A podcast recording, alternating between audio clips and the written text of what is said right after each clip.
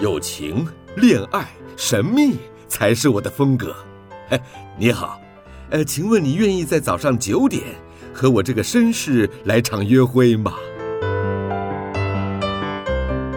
您现在收听的是云端新广播，FM 九十九点五 New Radio，最自由的新声音。这到底是什么玩意儿？你说什么玩意儿就是什么玩意儿。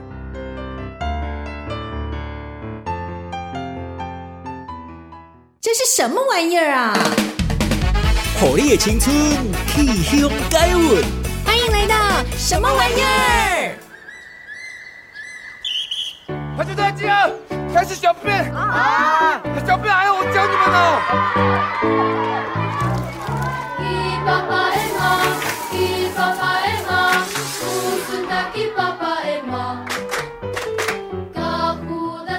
学校，因为我们办学校没有特色。那我有个建议，我们学校有这么多的小阿妹，小校长可能。办个合唱团去参加比赛，拿到冠军，马上就是我们的特色了嘛。我是可以负责伴奏的部分，那指挥要怎么办？大步走，一、二，预备，唱。怎么去拥有一道彩虹？很好。怎么去拥抱一夏天的风？绿灯。一二。教练，你真的适合唱团的指挥吗？不行吗？你连五线谱都看不懂，你要怎么带小朋友啊？说真的，我觉得三个月的时间，他们不太知道。这这个我知道，我不知道我做的会怎么样，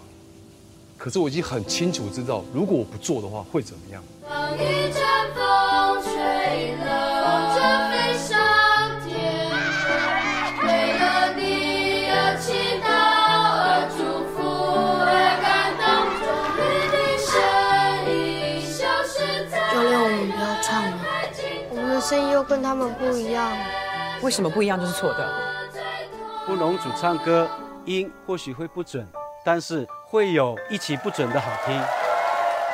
三个月前，你们可以想象他们现在的声音吗？我觉得很有机会。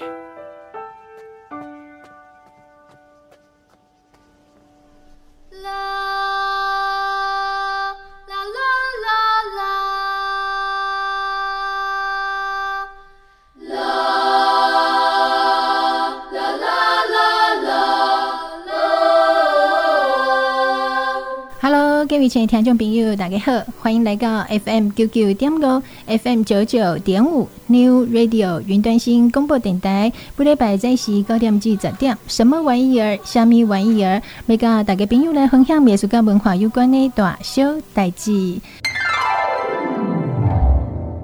最近电影院上映的非常火红的一部电影，不知道大家有没有去看过呢？这部电影呢叫做《听见歌在唱》，其实呢是在已故的导演齐柏林，他曾经拍过一部轰动全台湾的《看见台湾》这部电影的片尾曲哦，就是由原声童声合唱团在玉山顶合唱的一首《拍手歌》。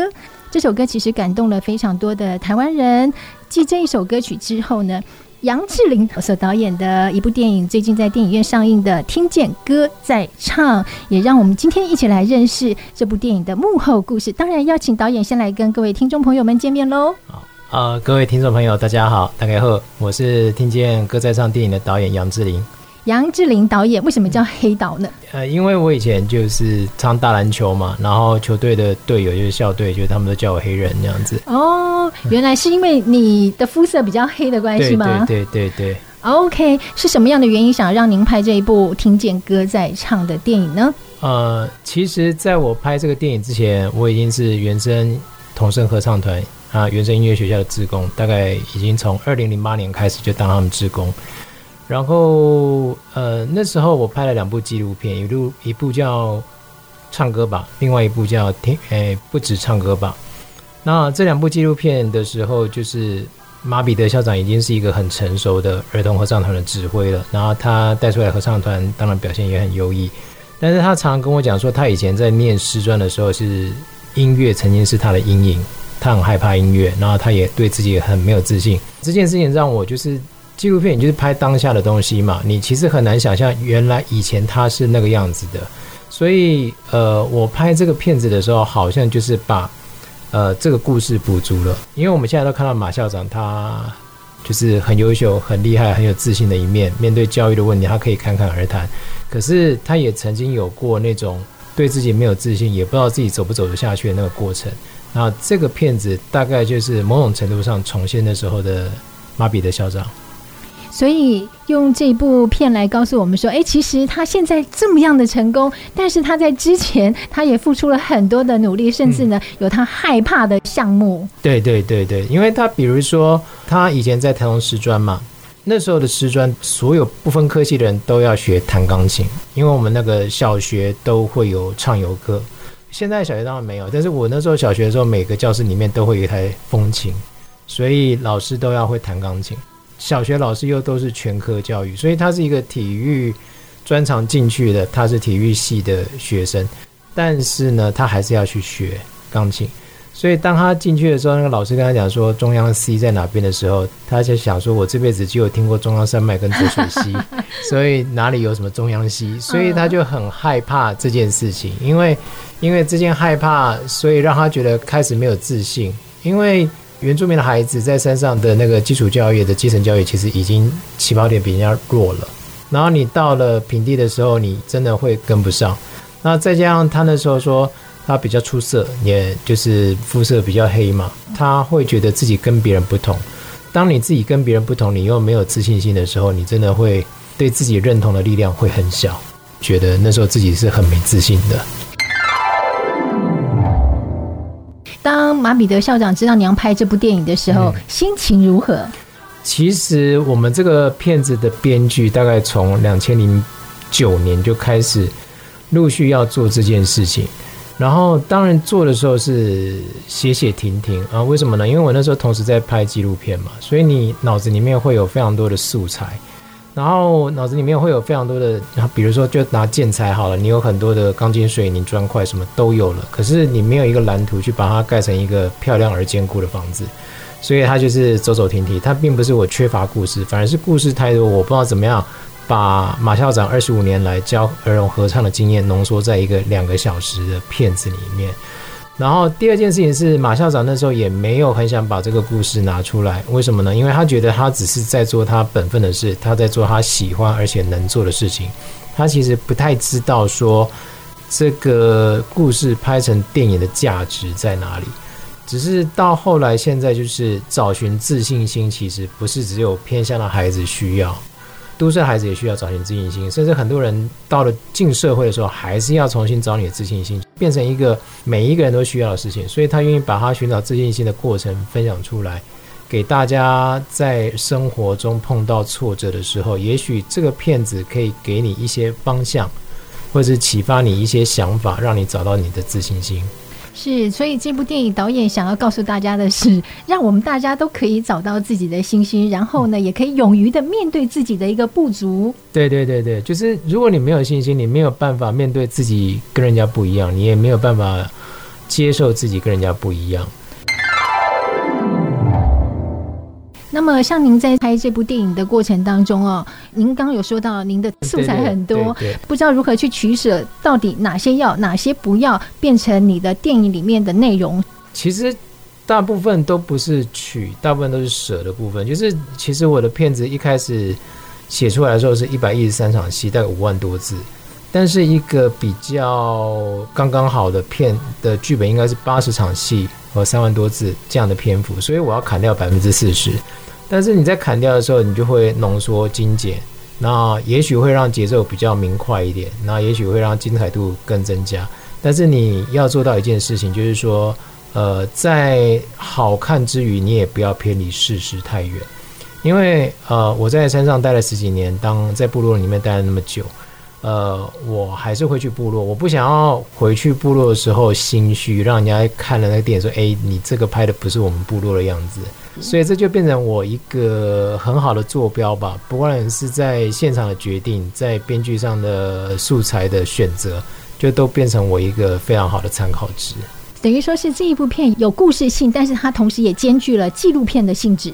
对，就是它的故事的素材都是从真实的来的，但是它当然会经过电影美学，可能是有一些地方是比较夸张，或者是有些地方比较含蓄，然后它目的都是要让观看的人可以注意，而且去吸收我想要传达的讯息。这部电影当中的男女主角，或者是这部电影当中的人物，您是如何来选角的？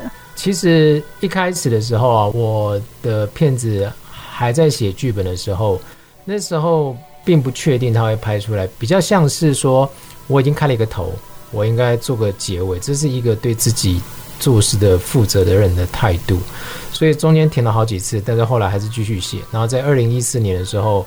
我刚好看到了马志祥，就是我们男主角拍了一部电影叫做《卡诺》，然后我那时候看到他有一张工作的照片，是他把棒球帽反戴，然后很有，就是有一种感觉，就是望向前方的感觉。我在那一瞬间把他跟我所认识的马彼得校长合在一起了，所以在那个当下之后，我就觉得啊，他是补足了我写编剧中一个很大的部分。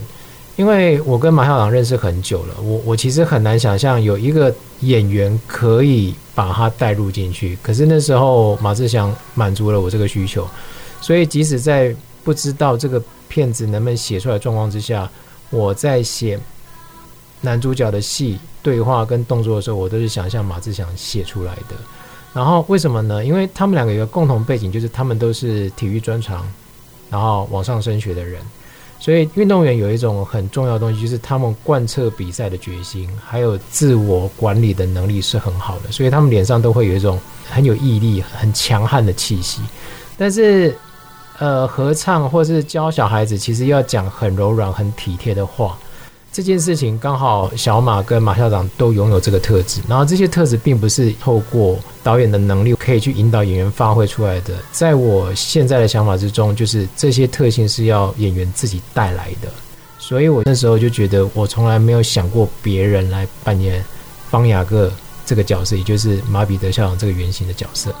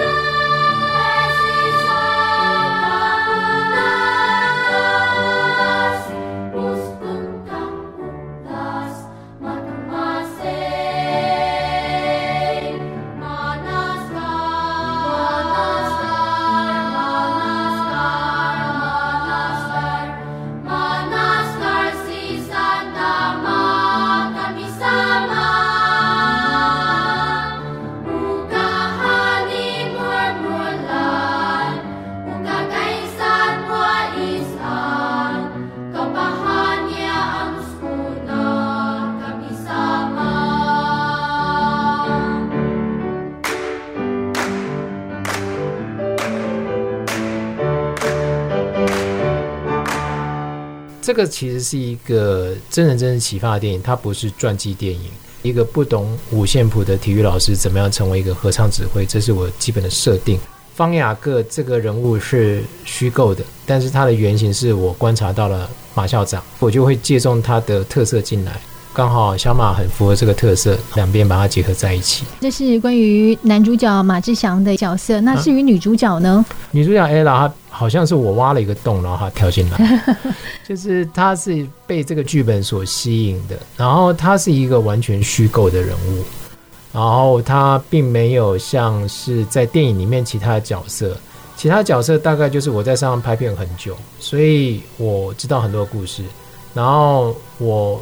可以在当导演的时候，跟演员沟通的时候，我就有一个很清楚的参考坐标可以给他们。但是黄玉芬这个角色是完全就是虚构的，所以是 Ella 帮我把这个角色的血肉长出来的。我还记得说，我那时候把剧本寄给他的时候，我其实呃不是很觉得他会来接这个戏。为什么呢？因为他已经是一个备受肯定的艺人了。然后他要把一个作品交到一个菜鸟导演手上，这个菜鸟导演会把它拍垮，这个是需要很大的决心的。然后我记得我们剧本寄出去以后，他不到一天，就不到二十四小时，马上打电话就是通知我们说他想跟我们聊聊天。然后我们去的时候啊，我一坐下来到他那个会议室一坐下来，他第一句话就是说：“导演，我非常喜欢这个剧本，我非常的感动。”我那时候其实有点就是非常的压抑，我马上转头问我们的监制凤梅姐说：“凤梅姐，她现在讲的是场面话吗？”凤梅姐说：“当然是场面话，你别想那么多。”人家说：“没有，没有，没有，她真的非常感动。”然后她跟我讲哪一段她感动，哪一段她看到哭，哪一段怎样，哪一段怎样。然后她只有提出一个条件，就是说我们里面有哭戏嘛。然后她就是说哭完的第二天要放假，因为她哭完第二天眼睛会肿。她只有提出这个条件。于是我们坐下来不到十五分钟。两边经纪团队跟我们监制团队就开始在讨论合约了。我那时候就很讶异，就是觉得哇，就有这么简单吗？这件事情有这么简单？但真的就这么简单？然后我那时候就导演后来没事做，我就问说：“哎，老师，哎，你可不可以帮我一个忙？”他说：“什么忙？”我说：“我老婆是你的粉丝，你可不可以跟我合照一下，让我跟她炫耀一下？”所以我们就拍拍合照，寄给我老婆。我老婆马上就回：“凭什么？”为什么？应该是说您的剧本让大家非常的感动了。可能在电影不止邀到了这么好的演员来演出您的戏哦，可能在上映过后，你是不是也很惊讶呢？呃，应该是怎么讲？就是嗯、呃，其实其实这个片子啊，在筹资的时候，它其实有一些困难，因为呃，所有的电影它终究是一个商业的作品。他必须放到市场上，面对观众的评判。然后我们的题材是一个很硬的题材，讲寻找自信心，带到偏乡教育，还要带到城乡差距的不足，这个是一个很硬的题材。然后因为我跟马校长他们约定，就是不能有爱情，不能有反派，然后要老少咸宜，然后。对于投资的电影商而言，没有爱情，又没有反派，没有那种非常强大的戏剧张力的时候，他们觉得这个片会卖钱嘛？所以筹资非常的困难。后来是我有一群天使投资人，他们因为看着我在马校长旁边已经做了这么久的志工，他们相信我，所以他们掏出他们的血汗钱，帮我凑齐了拍片的资金。所以那种感觉怎么讲呢？我我其实很难形容那个感觉，就是他们甚至连我。拍什么的内容，他们都不太了解情况，就把钱丢进来了，算是非常的信任你耶。对对，所以所以当然这个信任我当然是非常感激，我也非常感谢，因为他们真的帮我把这个片子完成。但是如果都是电影公司投资的话，我觉得电影公司都会很了解那个风险在哪边。但是这群人他们完全不懂电影这个行业，只是因为我就把这个钱放进来的时候，我身上就会有一种啊。人家血汗钱放我身上，我至少应该要让他们可以把本拿回来吧。嗯、这个是我现在比较大的焦虑吧。既然当初您在拍这部电影的时候，您自己也很没有自信心哎。对对对，所以我很适合拍这个片子，因为从我自己的感觉中，你就知道就是自信心有多么重要。是，既然您对这部电影也这么没有自信的话，又怎么会这么努力的非常想要拍它呢？因为那时候我没有别的片可以拍。原来是这样，置之死地而后生。对，有一点就是呃，我我其实在拍广告，然后那时候我其实广告的业绩还不错，然后呃，二零一六年过年前我接了九支广告，我非常高兴，因为这代表我二零一七年全年的生活费都有着落。可是我真的嘎不过来，后来我就推掉其中四支，剩下五支。可是过了一个年以后，这五支前前后后通通取消啊！晴天霹雳吧？对对对，就忽然之间你变成无业游民，那你开始烧存款，然后那个时候我很焦虑。然后刚好我国中的同学的同学会，然后国中同学同学会的时候，还有一个很特殊的地方，就是呃，我那时候台湾的国中还有能力分班嘛，然后所以我们班同学就是。建中台大的很多，然后他们后来就是比如说高科技公司的主管啊，然后自己创业，然后他们就开始在聊我的事情，我就说我在拍片，他们每个人就很讶异，因为我的领域跟他们完全不一样。然后他们开始问我拍片是怎样啊，然后什么什么的事情很多，就把那时候我碰到的困难跟他们讲。他们那时候就觉得说啊，我不会行销自己，叫我去找我们这个行业之中最会行销的人。然后我那时候就有认识一个人，就是千猴子的网师，然后我去找他，他就问我说，呃，那黑导你有没有长片剧本可以给我看一下，让我知道你大概程度在哪边。所以我就把这个片子的出版的剧本给他看，他看完以后就说，这是一个很顺的剧本，你想帮我拍，你想拍我就想办法来帮你。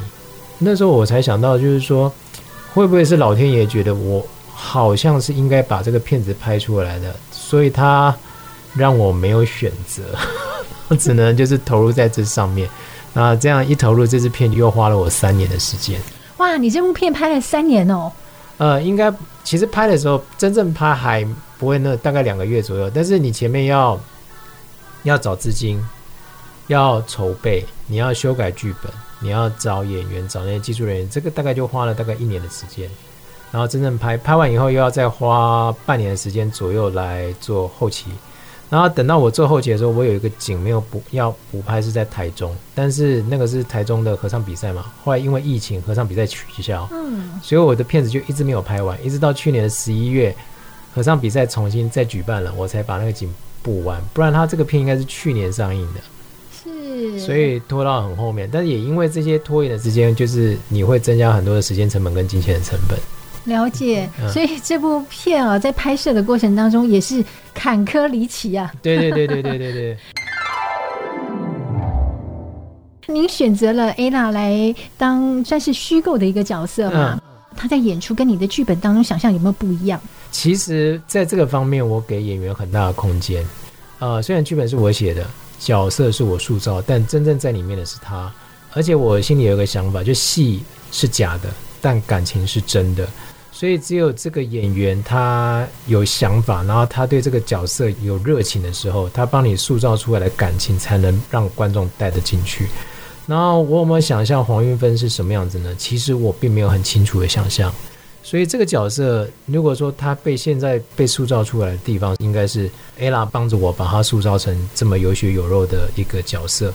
因为有一个场戏，就是像我在预告片里面有剪一句话，就是。黄韵芬就是 Ella 演的那个角色，他讲一句话：“为什么不一样就是错的？”在现实的故事之中，是马校长那时候带队去比赛，孩子们看到那个都市里面的人的唱歌的时候，是真的很害怕，然后他们不想上场。他们跟马校长那时候还是主任说：“主任，我们不要比赛了，我们回家，因为我们声音跟他们不一样，因为我们跟他不一样，然后缺乏自信心，就会觉得别人是对的，我们是错的。”然后那时候马校长他其实也是第一次上台，他心里也是很挫。他只是觉得是我是老师，我不能带头放弃，所以他办红拍片让孩子上去比赛。结果后来孩子就唱完一首歌以后，就他们是第一名啊！真的啊？对，在真实的故事是这样子的，就是他们是第一名。马校长那时候才想到，真的认知到说，原来没有自信，所以你没有办法接受自己跟人家不一样，你也没有办法面对自己跟人家不一样，因为你没有自信，就觉得别人是对的，我是错的。他那时候才觉得哦。真的，你要还一个孩子能够往前进的话，最重要是自信心。但是我们在拍片的时候，因为剧本的结构关系，我一开始就是要让他们进入一个绝境，然后让他们可以重新去思考自己的核心价值。然后在拍那场戏的时候，我本来是照着真实故事写的，就是马志祥躲到厕所去，因为他碰到他大学时候的老师，然后就是在音乐上面对他很凶的老师。他躲到厕所去，然后回来的时候，小孩子跟他讲一样的话，也不想上台的时候，他那时候就鼓舞大家。这时候，Ella 就说了：“导演，我觉得这个地方不对。你看，里面的人只有我是音乐系，也只有我在这种场面比赛过或表演过，凭什么方雅各就是马志祥演的角色去上个厕所回来就可以鼓励这些小孩子？他应该跟他们一样害怕。”我跟小马就愣住了，然后马上就排戏，试了几个方式，真的觉得啊，Ella 讲的是对的，这个逻辑上这样才对的。所以他那时候给我一个很大的考验，就是第二天要拍这场戏，第二天要拍，然后我今天要回去写，然后我要把前后场戏有关联的通通都看完，然后我要把原本的话再由黄韵芬的角度去诠释，所以就这样逼出来那句就是不一样，为什么是错的？所以他本来没有在剧本里面，是 Ella 帮我把它想出来的。哦，所以这些事情就是说。因为其实我那时候觉得 Ella 不太会接这个片子的原因很简单，伴奏老师永远是合唱团里面最不会被看到的那一个，因为他就是面对着钢琴，面对着指挥，然后看着小朋友，他都背对着大家。大家在听的时候，也就看到指挥的动作，孩子的面容，但是只有听到钢琴声。虽然她是女主角，但她戏份不会多，所以我就觉得说，她会接一个戏份这么少的女主角的角色嘛？但她很喜欢，她就来接了。其实这件事情对我来讲，就是真的意义很重大。但是这部戏在呈现之后，大家对他的印象也非常的深刻，哎，对对对对对，他真的是诠释的非常好，虽然戏份那么少。对对，因为因为他就诠释的，就是当然我当然也会去观察那个网络上的评论，有些人觉得他跟山上的人有点格格不入，但是格格不入才是正常的啊。他就是一个外来者，他也没有在这个部落生活过。是，他上来的时候就是一个代课老师，这个学期会在，下个学期不一定会在，所以他就是一个过客的心态。他是因为。呃，代课老师其实最可惜的地方是，他们永远无法分享孩子的成长，因为你今年教了，他会了，但是你明年就可能看不到他了。是，但是他借由这次合唱的比赛，看到孩子的成长，这个是他生命中完全没有的经验。之前的话，他可能就只是把代课老师当成一个谋生的工具，但是在他那一次的时候，他就找到了他以后要当老师真正的动机。我看了你这部电影之后啊，我发现其实你没有给观众任何一个答案，也就是说，这些孩子在上台比赛之后，他们获得的名次，你在电影中完全没有呈现，留给大家非常大的想象空间。因为我觉得很简单哈，就是这个跟我有时候看马校长一样，就是第一名就是一个烟火，今天打出去了，很漂亮，你很兴奋，但明天呢，你还是要从头开始嘛。第一名只属于这一天，所以这件事情就是名次不是那么重要的第一个原因。第二个原因就是说，嗯，好像你拿到第一名了，学校就留下来了。但是我们没有讲到名次的原因，就是其实你永远会离开学校的，你会毕业，学校永远只是你人生之中它某一个阶段而已。但是问题是在于，你从学校离开的时候，你有没有带着信心、带着勇气去面对未来的人生？那个才是重点。所以，当最后一场戏，孩子们站在那边，用自己的族语唱出自己的歌，找到自己的信心之后，他们很坦然、很开心的接受掌声之后，他就找到自信了。所以，那个学校存废与否，已经不再是最重要的事情了。最重要的事情是，这些孩子他们走出去的时候是有信心的。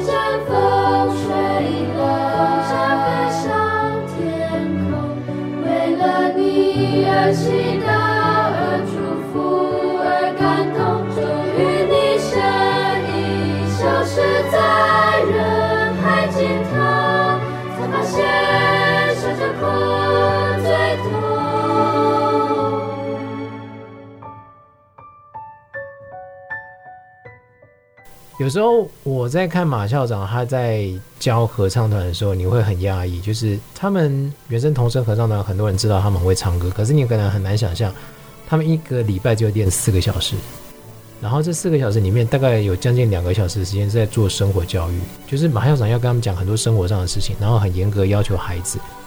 然后一开始我在拍的时候，我会觉得你对小学三年级到六年级的小孩子要求这么严格干嘛？可是等到我再更深入了解之后，信义乡比台北市要大，但整个信义乡只有三所国中：民和、同富、信义。就我所知道，就这三所国中，所以百分之四十的孩子他们在国中的时候必须要外宿。然后我所知道的，在信义乡的，就是从水里那个线上去，就一个水里高工这样一个高中，所以百分之九十的孩子他们念高中的时候都是外宿的。换句话说，你只有小学的这六年可以培养他自我管理的能力。那不然他到国中、到高中、到去外面的时候，他如果没有自我管理的能力，他很快就会迷失。是，当他迷失的时候，他只能选择回到被，他只能被迫回到部落。当你被迫回到部落的时候，你旁边都是你曾经的朋友，然后他们也都是在外面就是遭遇挫折回来，所以他们在那边的时候就很快就会结婚生子，然后在不成熟的状况之下就组织家庭，然后就只是不断的负面的循环跟复制贫穷而已。所以这件事情就是一直马校长自己很担心的，他想要用。合唱，用教育来翻转这些事情。那当然，这件事情是一件很难很难的事情。但是他说，这就是我以我会做的。然后，就像电影里面讲的，就是我不知道我做了会怎么样，但是我已经知道我不做会怎么样。是好经典的话。玩意开箱，打开箱子，发现好康 A 隆底家。今天的玩意开箱要跟朋友们来开一句话、两句话、十句话，要跟朋友们一起来分享《听见歌在唱》这部电影当中的一些发烧金句。看完电影后，值得再次的来回味。今天也为大家整理出来了十大金句。第一句呢，什么都不会就要认输吗？非常有道理的一句话。再来第二句，我不知道我做了会怎么样。可是我已经很清楚知道，如果我不做的话会怎么样？非常肯定的一句话。第三句，三个月前你能想象他们现在的声音吗？我觉得很有机会耶。这是马志祥在片中的时候要带小朋友去参加音乐比赛的时候，哇，非常兴奋，非常有信心的讲出了这么一句话。第四句呢？为什么不一样就是错呢？这也是片中饰演黄韵芬老师的 Ella 所说的一句话哦。为了带小朋友们去参加比赛，可是当小朋友们看到其他的孩子、其他的学生们唱的歌声跟他们不一样，哇，他们开始害怕了。所以 Ella 饰演的黄韵芬老师呢，用了这句话鼓励他们：为什么不一样就是错的？第五句金句，也许是我们给孩子的掌声太少了，所以我们的孩子少了那种信心。这是在片中的校长跟老师们的谈话，有感而发所说的一句话。第六句，孩子的信心可以用掌声来擦亮，这同样也是校长说的话。他观察到孩子要有信心，可以用掌声来鼓励他们，擦亮他。第七句，唱歌以前要先听别人在唱什么，听清楚了才一起唱。后面加进来的声音要让前面的声音更好听，合起来就是刚刚好的好听。嗯，非常可爱的一句话哦。这是这是马志祥在饰演方雅各的角色，片中他在教孩子们唱歌的时候呢，用孩子们听得懂的话来告诉他们。第八句。没有不好听的声音，只有适不适合的位置。布农族唱歌音也许不会准，但是会有一起不准的好听。这句话真的很适合原住民的朋友。诶，真的是会有一起不准的好听哦。第九句呢，教练还没有放弃，我们也不能放弃。这是同学们彼此之间加油打气、互相勉励的一句话。最后一句，第十句。你就开心的唱，快乐的唱，其他的事情就交给谁啊？上帝。这句话呢，也让这些学生们更开心、更放心的去唱歌。努力过后，所有的一切就交给上帝吧。非常有道理，也非常暖心的一些话，和朋友们一起来分享喽。这十大金句是不是很暖心呢？是不是句句都有说中到你的心坎里呢？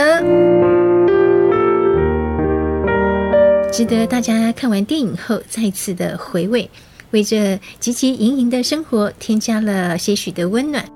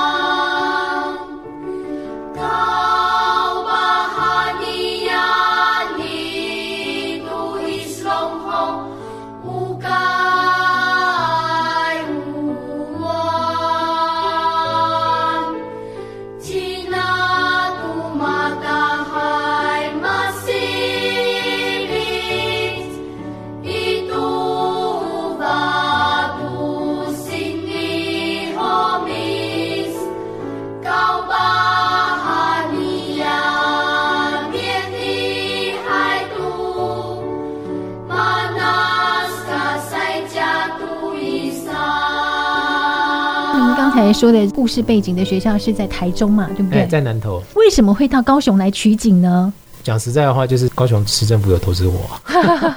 哦，原来是。对对对，他一个投资。第二件事情就是布农族最大群聚地，应该就是就花莲，然后南投跟高雄。因为高雄市政府对我的片子有非常大的支持，所以我就到这边来拍片，然后选一个布农族的部落来拍，所以我在桃园区拍。第二件事情就是说，我的片子一开始就是要一群不会唱歌的孩子嘛。但马校长的小孩子已经很会唱歌，你要会唱歌变突然唱得烂，其实是很难的事情。所以我就从这边的孩子，让他们从什么都不会开始学。所以我电影中的孩子帮安排一个七天营队，然后那个七天营队里面，他们要学四首歌。那这四首歌，我的要求就两件事情：第一个，他们会唱这个歌，知道这个歌是什么；第二件事情是，他们要会笑着唱歌。我只要这两件事情做到就好。声音的部分我就不去要求，因为。声音的部分就是要训练，嗯，你就是要练习，但我们没有没有那么多时间。然后再来就是第二个要求，就是让他们知道，就是说拍片是在干嘛。有非常多的大哥大姐，那种灯光师啊、摄影师啊、美术组啊、造型组在那边，然后他们要知道，就是说拍片是怎么回事，让他们尽量习惯，不要在片场的时候有那种陌生感或害怕的感觉。我在想一个问题啊，如果说今天高雄市政府没有投资你的话，你会去哪里拍呢？就可能就拍不了了。可是还有其他的你的天使投资人呢、啊？其实我那时候没有想到这么多，哎，就好像觉得就是有哪边有决定就往那边走，然后我也只有一条路可以走，所以我就没有想说什么后路或副啊，那个就大概是走投无路的时候才会去做的。比如说一开始我这个片子在拍的时候，我根本没有想过我会抵押我的房子，但是我拍到一半的时候，突然有电影公司抽走资金。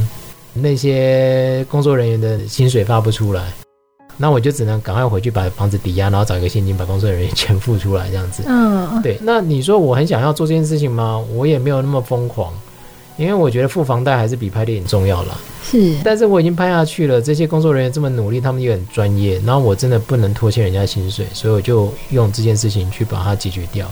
但是你说我很想抵押这件事情吗？当然是没有啊。是，对，而且刚好是就是很热情，你知道吗？我们那时候第一场比赛跟第二场比赛，就第一场比赛是在明山高中拍的，需要临演嘛，然后我们就发出通告，就是说，哎，我们希望有人来，然后是自愿的，然后我们会付餐，然后很多人来帮忙。学生吗？还是老师？家长、学生都有，我真的非常感谢，所以。到最后的时候，就是一般的电影的片尾，可能他就是感谢某某学校帮助，对不对？然后我们整个主创团队就觉得每一个来的人名字都要放在上面。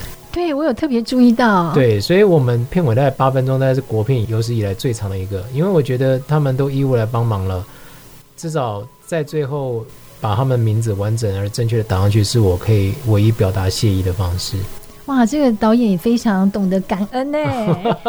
因为我觉得如果没有这些人的话，就少了任何一个人，我的片子都不可能走上戏院了。了解。这部电影您拍到现在，有没有说让你觉得特别难忘的事情呢？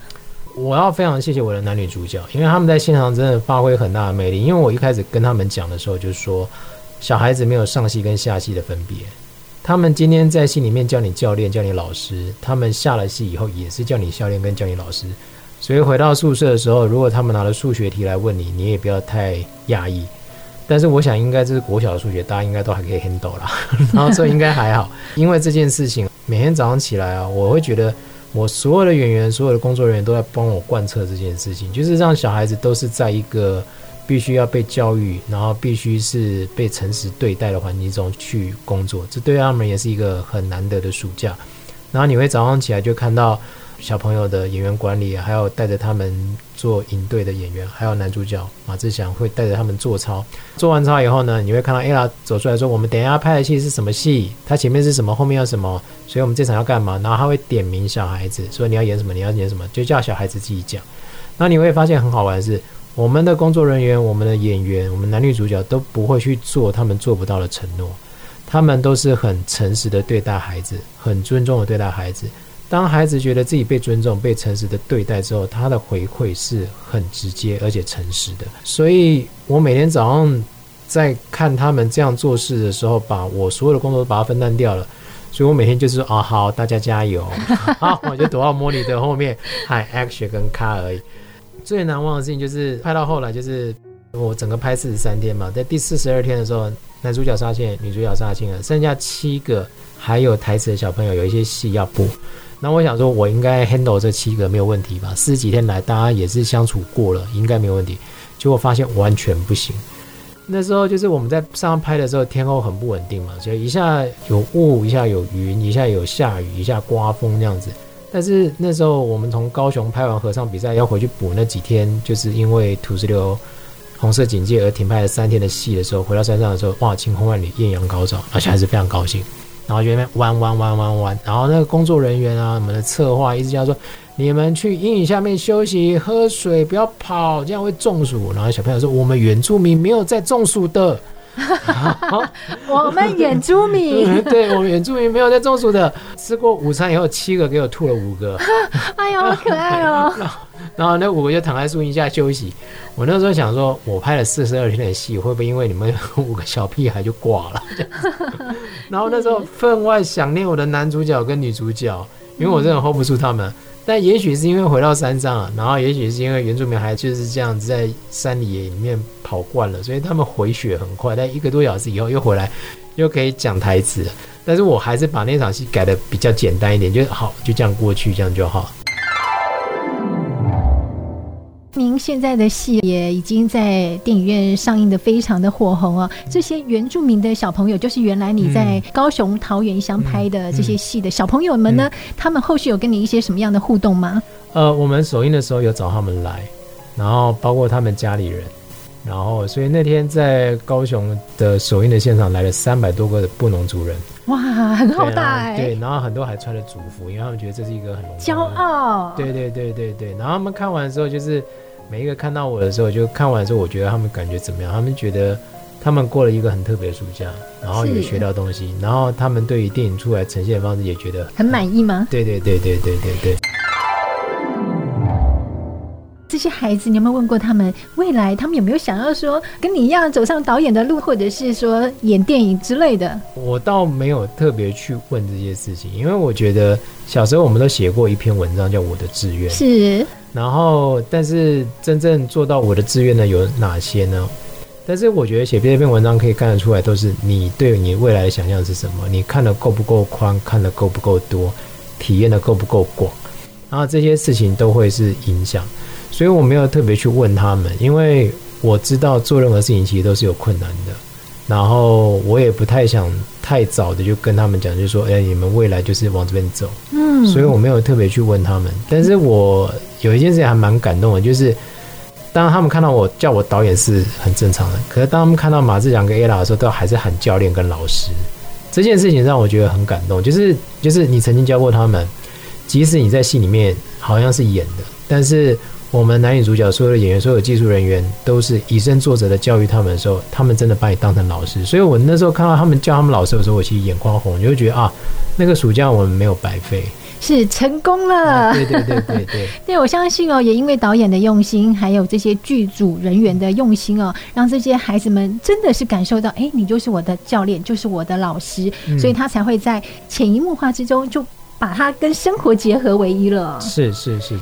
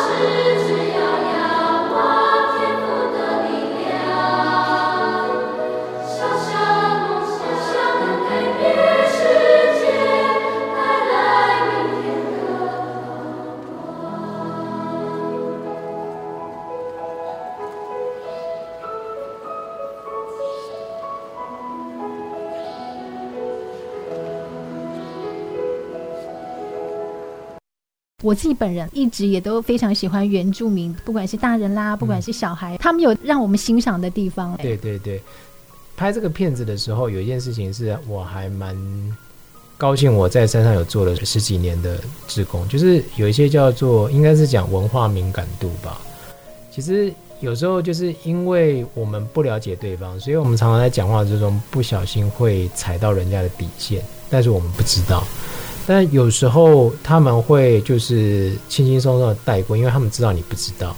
但是我觉得有时候我们必须要更放宽心胸，或是主动去了解，因为你可能不知道什么地方踩到他的点了。嗯，然后他只是因为他他没有跟你计较，因为他你知道你不知道。但是这种长期以后累积下来，其实都会是一件，就是好像是一个墙壁上慢慢都会有斑驳的裂痕那样子。所以我觉得去了解这些事情是蛮重要的。然后。呃，我觉得我很高兴，在跟马校长做志工的时候，这些布农族的朋友，就是我在山上认识的朋友，他们都有帮我了解这一块。但即使是这样，我还是不能说我很了解布农族，因为有些事情就是因为你不在那个氛围里面，你真的不知道。了解。真心话大冒险。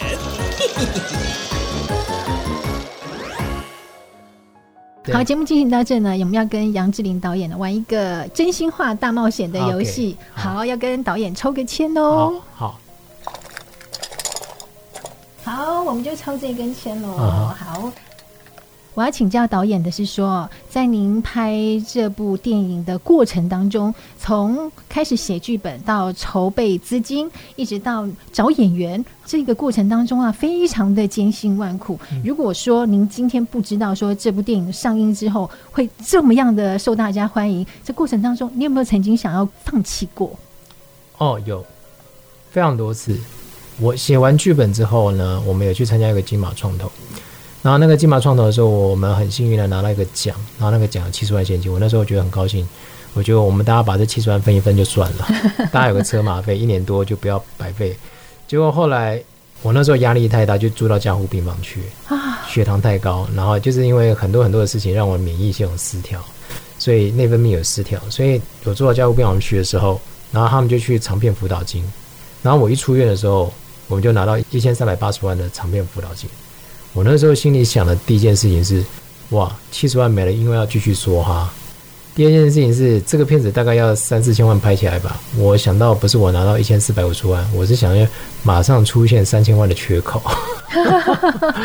然后那时候我就觉得说，到底要不要走下去呢？但是后来电影公司的投资一些一些进来，我们大概筹足了七成左右的拍片资金。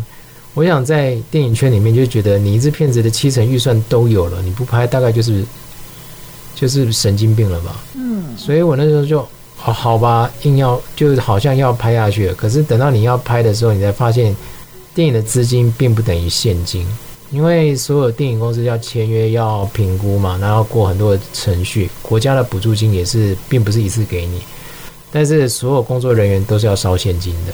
所以那时候就觉得啊，可能拍不下去，所以我就打电话跟马校长他背后的就原生教育协会的阿关老师讲，然后说我们可能会延后一年拍。我那时候讲的比较保守一点，但事实上我可能觉得拍不了。就他说，那你还差多少钱？我说那时候差七百七十万。然后他就回去跟马校长的那些赞助人讲，那些赞助人就说，就在三天之内抽了七百万的现金给我。我那时候现在吓到了。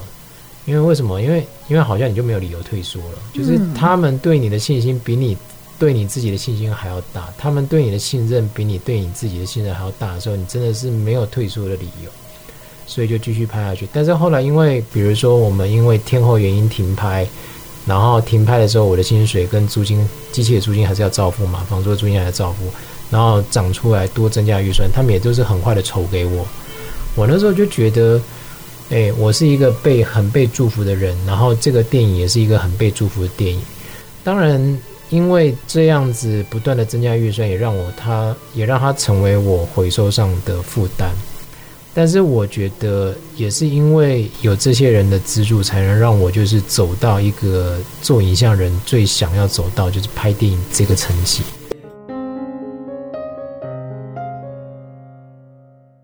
你会觉得你不孤单。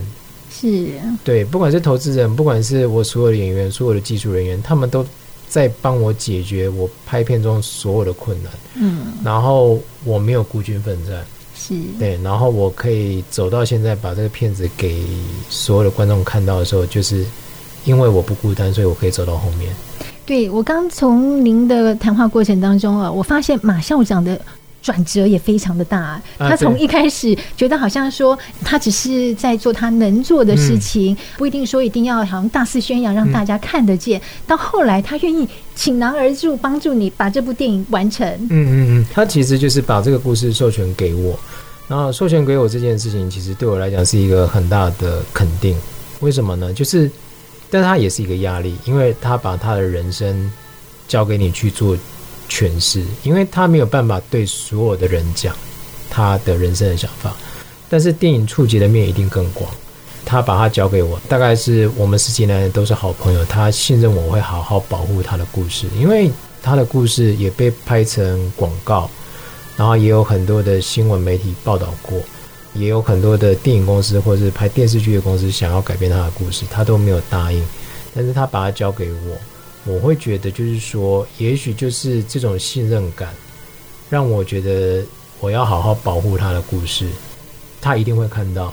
但至少，他看完以后不会觉得我把他改的乱七八糟。是。嗯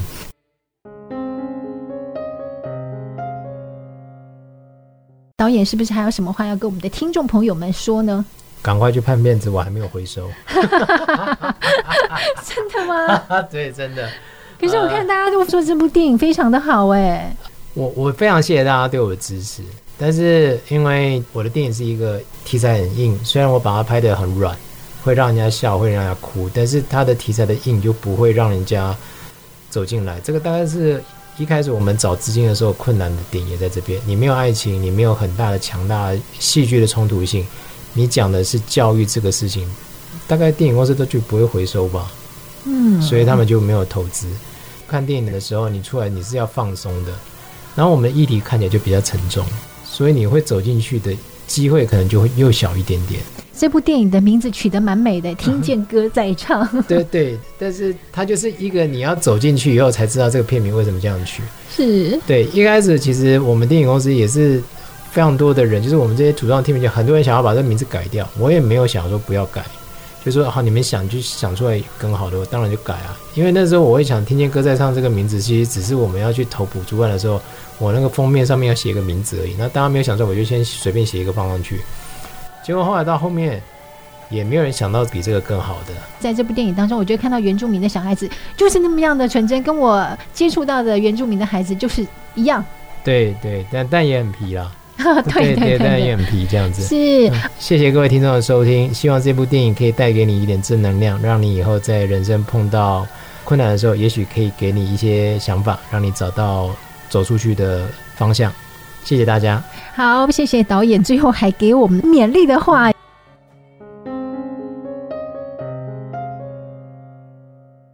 这部电影一定可以带给你满满的正能量哦，而且你一定会是笑中带泪、泪中带笑，会让你觉得非常温馨的一部电影，还不错。我自己看过了，希望你也会喜欢。跟大家 say goodbye 喽，拜拜，拜拜。什么玩意儿？下个星期日上午九点钟，不要忘了准时收听，拜拜。